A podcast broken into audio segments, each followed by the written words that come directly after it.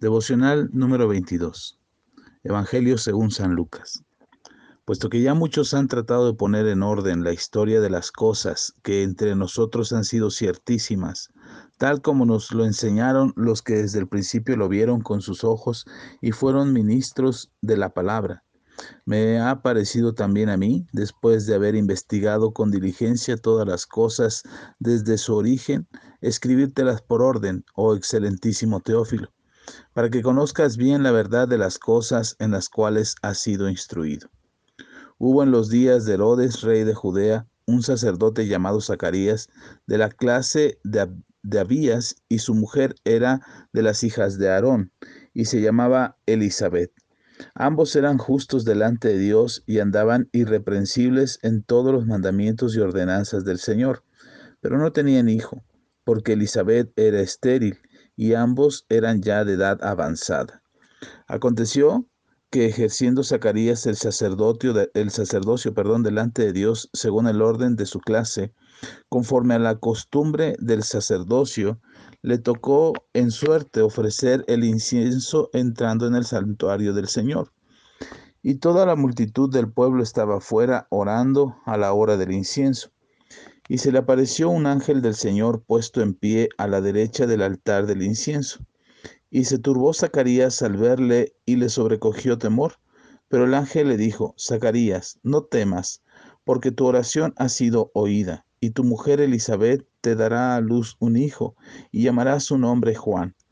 Y tendrás gozo y alegría, y muchos se regocijarán de su nacimiento, porque será grande delante de Dios. No beberá vino ni sidra y será lleno del Espíritu Santo, aún desde el vientre de su madre.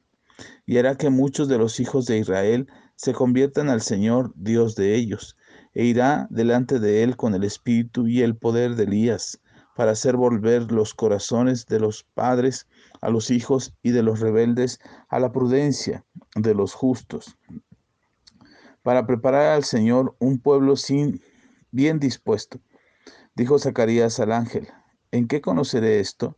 Porque yo soy viejo y mi mujer es de edad avanzada. Respondiendo el ángel le dijo, yo soy Gabriel, que estoy delante de Dios y he, y he sido enviado a hablarte y a darte estas buenas nuevas.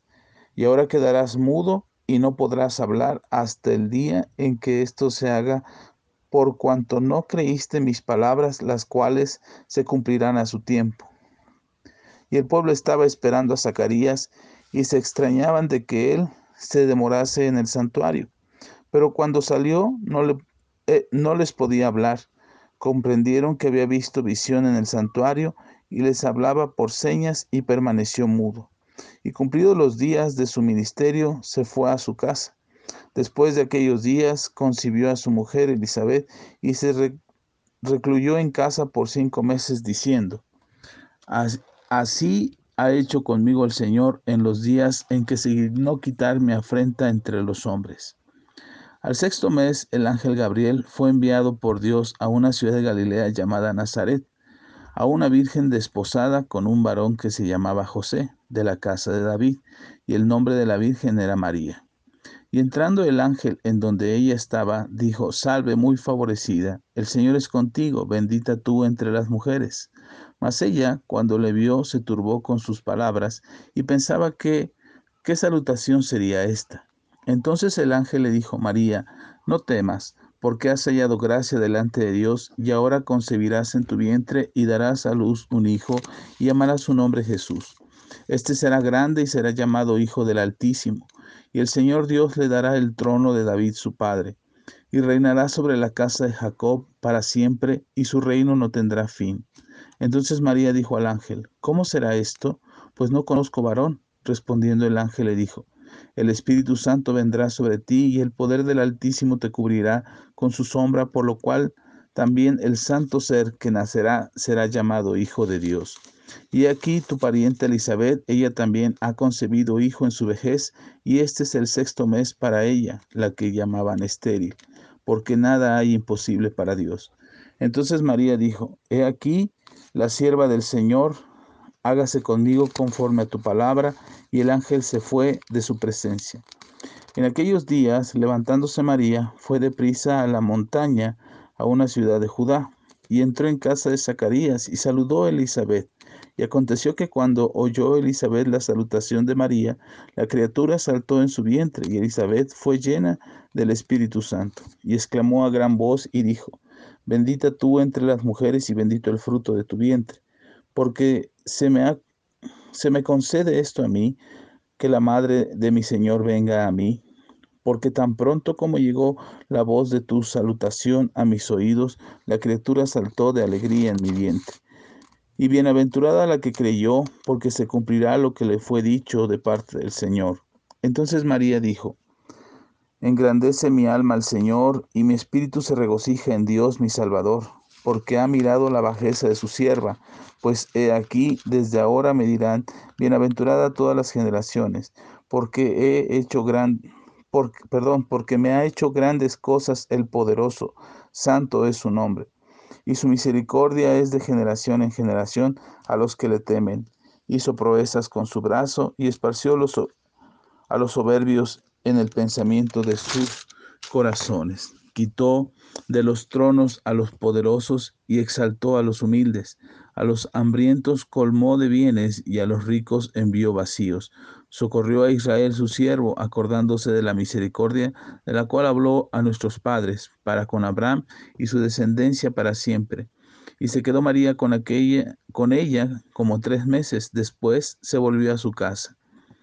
Cuando Elizabeth se le cumplió el tiempo de su alumbramiento, dio a luz un hijo.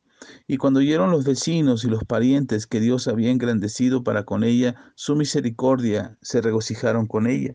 Aconteció al octavo día vinieron para circuncidar al niño y le llamaban con el nombre de su padre, Zacarías.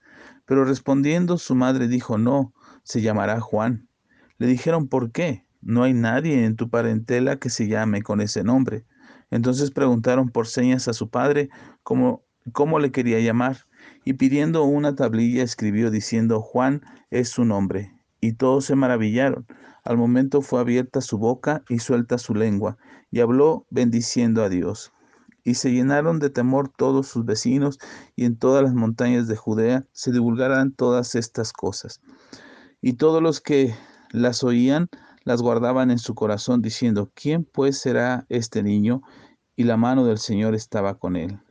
Y Zacarías su padre fue lleno del Espíritu Santo y profetizó, profetizó diciendo, Bendito el Señor, Dios de Israel, que ha visitado y redimido a su pueblo, y nos levantó un poderoso Salvador en la casa de David su siervo, como habló por boca de sus santos profetas que fueron desde el principio, salvación de nuestros enemigos y de la mano de todos los que nos aborrecieron, para hacer misericordia con nuestros padres y acordarse de su santo pacto, del juramento que hizo Abraham, nuestro padre, que nos había de conceder que librarnos de nuestros enemigos, sin temor, le serviríamos en santidad y en justicia delante de Él todos nuestros días. Y tu niño profeta del Altísimo serás llamado, porque irás delante de la presencia del Señor para preparar sus caminos, para dar conocimiento de salvación a su pueblo, para perdón de pecados, para la entrañable misericordia de Dios, con que nos visitó desde lo alto la aurora, para dar luz a los que habitan en tinieblas y en sombra de muerte, para encaminar nuestros pies por camino de paz. Y el niño crecía y se fortalecía en espíritu y estuvo en lugares desiertos hasta el día de su manifestación a Israel. Ahora que empezamos a leer el Evangelio de Lucas, es necesario hacer énfasis en los primeros tres versículos del capítulo 1 porque en ello el escritor, el evangelista Lucas, describe la razón por la que él se ha tomado la oportunidad de escribir este evangelio. La palabra de Dios nos dice que toda la escritura es inspirada por Dios, desde el Génesis hasta el Apocalipsis. Dios mismo inspira estos textos para que fuesen escritos por aquellos hombres que plasmaron con su puño y letra el mensaje que Dios daba a través de su Espíritu Santo a cada uno de estos escritores pero en particular Lucas, Lucas era un médico, eh, históricamente y biográficamente está registrado que Lucas era médico. No fue de los discípulos, de los doce discípulos de Jesús, pero aprendió y conoció del Evangelio y se acercó a Dios. Este entendimiento de, la ciencia y del método científico del descubrimiento le hizo a Lucas hacer una investigación exhaustiva y tratar de poner en orden los acontecimientos porque aunque los evangelios están escritos en tiempos muy similares, en tiempos muy cercanos, no fueron escritos al mismo momento y cada uno se fue escribiendo y cada versión de los cuatro evangelios que están en el Nuevo Testamento es una versión distinta de lo que aconteció, pero no porque fuera un mensaje distinto, sino porque es desde la perspectiva de los cuatro evangelistas. Pero en particular Lucas se dio a la tarea de investigar no solamente los acontecimientos, sino el orden cronológico de las cosas para tratar de describirnos y en, en, esta narrativa del Evangelio poder comprender cómo es que habían acontecido las cosas en el tiempo de nuestro Señor Jesús. Por eso vamos a encontrar que los capítulos quizás sean un poco más largos, que haya más detalles en algunas cosas, que el orden pareciera ser diferente a lo que ya hemos leído en Marcos, pero definitivamente la importancia de que este hombre de ciencia tomara, se tomara el tiempo para hacer la investigación y la documentación para poder plasmar estas palabras inspirado por el Espíritu Santo, ahora nosotros podemos conocer un poquito con mayor precisión cómo es que sucedieron las cosas de acuerdo a lo que el Evangelio de Lucas nos cuenta. Viene un momento del, del, del nacimiento de Juan el Bautista. Primero fue anunciado que nacería, eh, Elizabeth eh, no podía tener hijos, el, el, sacerdote que a quien refiere el evangelista Lucas es Zacarías, eh, de la casa de, de, los sacerdotes de Moisés, y entonces él estaba en turno y Dios le habla y se le revela para hacerle saber que nacerá un hijo. Y este hijo es Juan, Juan el Bautista quien el mismo Padre profetiza sobre de él y hace saber cuál sería su función en esta vida. Podríamos tratar de repetir lo que está escrito en el Evangelio, pero eso no es el propósito de estos devocionales, sino es más bien reflexionar en algunas cosas que son importantes de los acontecimientos que están registrados en la palabra de Dios y que podamos meditar en ello y reflexionar en ello. Te recomiendo que leas el Evangelio cuantas veces lo necesites para poder eh, reafirmar, comprender mejor y ver y, e ir viendo, perdón, cómo se van suscitando las situaciones y los acontecimientos narrados por Lucas. Pero hay tres cosas que quiero mencionar acerca, de este primer capítulo. Primero, la profecía de Zacarías respecto a, su hijo. Creo que es el mejor ejemplo de lo que podemos hacer como padres. Como padres, como papá y como mamá, podemos declarar lo que queremos ver sobre nuestros hijos orar por ellos, confesar el propósito de Dios para sus vidas, declarar que ellos son el instrumento que Dios usará para testimonio de su nombre, para que sean los instrumentos que testifiquen acerca de Dios y acerca del mensaje de Jesús. Zacarías habla acerca de Juan su hijo y declara lo que él va a hacer aquel que anuncia el mensaje del Señor, el que endereza los caminos del pueblo para la venida del Mesías, el que hará que el pueblo venga en arrepentimiento para volverse para volver su corazón a Dios. Y si lo podemos ver en los evangelios, la historia de Juan, tal cual eh, Zacarías declaró acerca de su hijo, tal cual sucedió en la vida de Juan. La segunda cosa que quiero mencionar es acerca de lo sobrenatural que acontece a Elizabeth y de lo que acontece a María. Primero, Elizabeth es ya mayor de edad, no era posible que ella quedara embarazada y nuevamente Dios hace un milagro. Un milagro como este ya había acontecido antes en la Biblia, como le sucedió a Sara, una mujer ya mayor, pero que quedó embarazada y tuvo a su hijo, el hijo de la promesa. Hoy nuevamente eh, podemos ver en esta lectura que Lucas describe cómo Elizabeth no podía tener hijos y quedó embarazada y tuvo a su hijo Juan. Eh, la segunda cosa que vemos ahí es eh, a María, que también queda embarazada por el Espíritu Santo. A diferencia de Elizabeth, eh, vemos que después de la celebración de las fiestas, de lo que le tocaba hacer a Zacarías, él vuelve a su casa, se encuentra con su mujer, tienen relaciones y, y Elizabeth queda embarazada de Zacarías. A diferencia de María, María no había conocido varón, no estaba casada y entonces... Eh, el Hijo que tiene es engendrado por el Espíritu Santo. Para muchos esto es, eh, esto es imposible de que suceda. Esto es lo que parece para muchos ser un cuento de hadas, ser algo eh, de, de, sucesos eh, imaginarios o de cuentos imaginarios o de fábulas de niños. Pero la importancia de esto no es debatir si, si esto es verdad o no es verdad. Por supuesto, nosotros creemos que es verdad. La Biblia así lo describe y creemos que esto así aconteció, además de que estaba profetizado que así sería. Y además está históricamente registrado eh, acontecimientos como estos. Pero eh, en particular el nacimiento de Jesús y cómo José, el padre de Jesús, eh, desposa a María por causa de que ella está embarazada por instrucción del mismo ángel que habló a María. Pero independientemente que la gente crea o no, para nosotros debe existir la certeza y la seguridad en el corazón de que tal cual está escrito en los evangelios, así sucedió.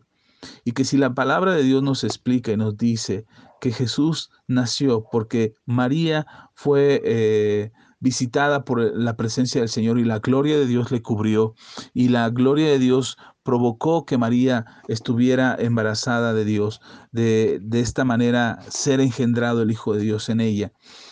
Debemos de estar seguros y confiar que esto que aconteció así es y así nos lo describe la Biblia. Podríamos invertir mucho tiempo en tratar de explicar esto, pero no ese es el propósito de este devocional. El propósito es confirmarte y decirte que la palabra de Dios es verdad y que lo que nos cuenta en este texto es verdad. Lo único que te puedo decir es que si un hombre de ciencia como Lucas se dio a la tarea de investigar cómo es que esto era posible, cómo es que María había quedado embarazada siendo el médico y lo pudo corroborar y lo pudo asentar en este Evangelio, para mí es un testimonio fehaciente de que Lucas, como hombre de ciencia y como investigador, tuvo las evidencias suficientes perdón, para afirmar lo que ahora describe en esto que leímos. la tercera cosa que quiero mencionar es que podamos ver cómo María, eh, a quien mucha gente le llama la Madre de Dios, podemos ver cómo tanto Elizabeth como María reconocen la necesidad de salvación. Y María misma reconoce a Dios como su Señor. No puede llamarse Señor si ella misma fuera la Madre de Dios. La palabra correcta para escribir a María es que fue la madre de Jesús, no la madre de Dios. María no fue puesta como madre de Dios por dos razones. Porque si María hubiese sido la madre de Dios, entonces Dios empieza a existir cuando María da a luz a, Jesús. Y la segunda razón es que Dios existe antes que María. Y la misma María reconoce que Dios es su Señor y Dios es su Salvador. Estas palabras de María nos dan testimonio la razón por la cual nosotros no adoramos a María ni la veneramos. Reconocemos que existió y agradecemos a Dios por su vida. Reconocemos que María fue esa mujer que describe Lucas por las palabras del ángel, que era una mujer que Dios había mirado y que Dios había observado para que ella fuera la quien recibiera la bendición de ser eh, la madre de Jesús. Y ella lo aceptó, aceptando la voluntad de Dios sobre su vida. Estas tres cosas quiero mencionarles en este primer capítulo. Es mucho que decir, Lucas abarca muchos temas, pero en este primer devocional, y así viajaremos por el Evangelio de Lucas, tratando de sacar la esencia de estos pasajes para que nos quede entendimiento pero, eh, acerca de ellos. Pero es recomendable que los leas, que repases, que los vuelvas a leer si es necesario, pero más que nada, que lo que leas en la palabra de Dios lo puedas creer que creas que es verdad, que es la palabra de Dios y que ella nos da testimonio de lo que Dios ha hecho. Vamos a orar. Padre, te damos gracias por tu palabra, porque tu palabra es verdad. Hoy que empezamos a leer el Evangelio de Lucas, nos encontraremos con testimonios sorprendentes, con acontecimientos registrados, con evidencia buscada por el mismo Lucas. Pero no pretendemos tener todas las respuestas, ni pretendemos tener todas las explicaciones. Solamente queremos creer en tu palabra y queremos creer que es verdad y que lo que ella dice nos sostiene, nos ayuda, nos levanta y nos fortalece para que podamos creer que lo que está escrito ahí es para nosotros y es lo que alimenta y fortalece nuestra fe para que nosotros podamos caminar con toda confianza y certeza de que tu palabra se cumplirá. Gracias Señor por alimentar nuestro espíritu y por fortalecer nuestra fe. Ayúdanos, Señor, a que no bajemos la guardia, que permanezcamos confiados en ti y recordemos constantemente y fielmente que tú eres Dios sobre todas las cosas. Gracias, Señor, y que tu palabra nos edifique. En el nombre de Jesús. Amén.